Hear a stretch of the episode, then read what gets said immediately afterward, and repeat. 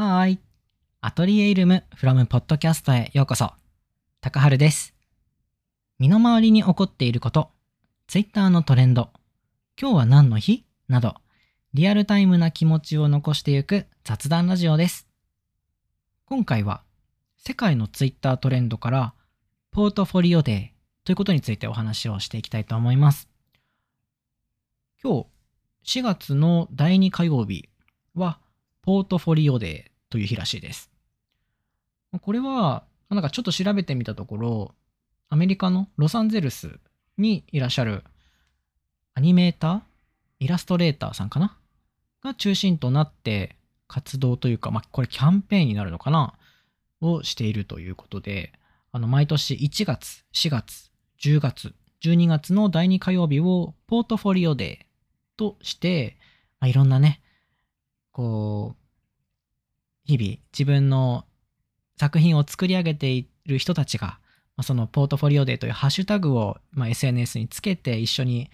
自分のね、作品たちを共有しようみたいな日だそうです。Twitter でもいろんな人が、あの、まあ、主にイラストですけど、自分の作品を共有されているのがよく見えました。うん。なんかポートフォリオっていうとね、まあそれこそデジタルコンテンツを作ってる人とか、まあ、プログラミングを書く人にとっても、うん。なんか自分が今まで書いてきたコードみたいなのも含めて、ポートフォリオって言ったりするので、馴染み深いワードかなと思うんですけど、まあ、そういう業界じゃなかったとしても、まあ、簡単に言うと、まあ、自分の履歴書っていうのかな。そういうものをポートフォリオって言うんじゃないかなと思います。うん。僕はね、たまに、最近描けてないんですけど、絵を描いたりするのも好きで、うん。なんかね、あの自分が描いせっかくこう出来上がった絵とか、まあ、写真もそうですけど、なんかね、なかなか人にシェアする。まあ、Twitter で上げたりするのは簡単だけど、広く知ってもらえたりする機会ってなかなかできないので、なんかそういうハッシュタグを設けて、なんかそういう日は共有して広く知ってもらったりとかするきっかけになるのってとてもいいなって思いました。うん。なんか皆さんのポートフォリオって何か思いついたりしますか？と言っても、まあ、さっき言った通り、あのー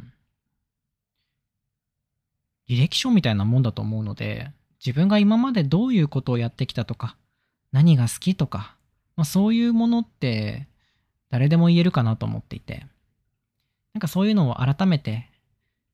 何か書き出してみたりとか、まとめてみたりすることって面白いなと思いました。そう。なんかどんなもの書けるかなって考えてたりするんですけど、なんか僕じゃないんですけど、なんか、子育てをしてる人たち、まあ、誰かの親の人たちって、なんか、履歴書に、ね、子育てをしています。子供を何人育てましたみたいなのって、なんか堂々と履歴書に書いていいことなんじゃないかなってそれぐらい大変なことだし、それだけ素晴らしいことなんじゃないかなって思ったりします。まあね、その年齢になる頃には、もうあんまりね、自分の履歴書を書くみたいな機会ってあまりないと思うんだけど、でもなんか、なんだろう、今この年になって、なんか子育てっていうことがどれだけ難しいことか、自分が経験してなくても、経験してないからこそやれてる人ってすごいなと思うし、なんか、子育てをしてることを、なんか履歴書みたいな、まあ履歴、なんかね、そういうなんかちょっと無機質な感じに聞こえると良くないかもしれないですけど、でも、なんか堂々と言える、自信を持って親ですって言えるのってとても大事なことなんじゃないかなって思ったりします。そう。で、考えたときに、なんかもし自分の親が、なんか、そう、自分を育てたって、もし何かで言う機会があるのだとすれば、なんかその時に、ね、育った、育てた子供が、なんかどれだけ、こう、素敵な人であれるかって、親にとっては自慢なのかなって思ったら、自分が精一杯生きることって、親を、親の何か自慢になるんじゃないかなと思うと、なんかもっと 頑張らなきゃいけないなと思ったりしました。まあ親に限らずね、自分の周りにいる人が、なんか自分がなんか自慢するっていうよりかは、なんか人にとって一緒にいる人が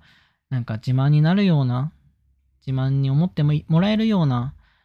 なんか生き方ができると、すごくいいなって思ったりします。はい。そんなお話でした。はい。僕もね、えっ、ー、と、YouTube とかやってるので、まあ、こういうのがポートフォリオって、まだまだ言えないなって、自信を持って言えないなと思ったりするんですけど、いつの日か、なんかそういうものが、いつか言えたりとか、ね、何か大きい仕事ができたりとか、自分のポートフォリオとなれるものができるといいなと思いました。うん、皆さんにとってのポートフォリオって何がありますか？よかったらコメントで教えてください。まあね、今まだできてなくてもこれから作り上げればいいので、そういう目標なんかもあればぜひ教えてください。はい、ということで、今回も最後までご視聴ありがとうございました。よければ、このアトリエイルム from ポッドキャストをフォローしていただけたらなと思います。またそれ以外にも YouTube とか SNS やっておりますので、そちらも遊びに来ていただけるととても嬉しいです。ではまた次のエピソードでお会いしましょう。またね